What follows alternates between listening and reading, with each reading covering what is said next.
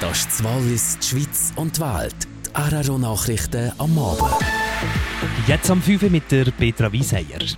Die Mitte vom Bezirk Westlich-Araro hat Beat Rieder für den Ständerat und Christian Rieder, Suppleant für den Nationalrat, nominiert.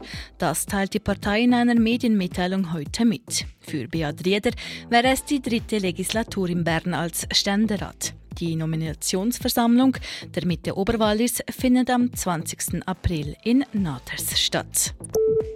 Vor zwei Wochen bereitete sich aufgrund einer infizierten Ziegenherde in Mund das Kuhfieber aus.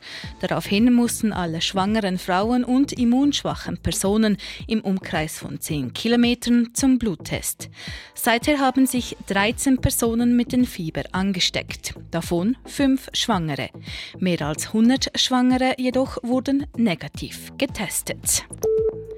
Der Nationalrat lehnt den CS-Notkredit auch im zweiten Anlauf ab. Nach dem Nein zu den 109 Milliarden Franken Krediten im Zusammenhang mit der Fusion von CS und UBS gestern Abend hat der Nationalrat heute am frühen Nachmittag seinen Entscheid bestätigt. Während dies der Oberwalliser Mitte-Fraktionschef Philipp Matthias Bregi kritisiert, befürwortet der Oberwalliser SVP-Nationalrat Michael Graber das Nein.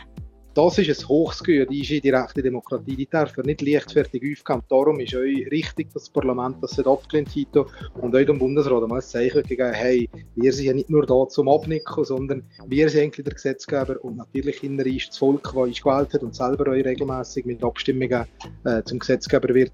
Mit dem Entscheid fehlt dem Bankendeal der parlamentarische Segen. Spürbare Folgen hat das aber nicht.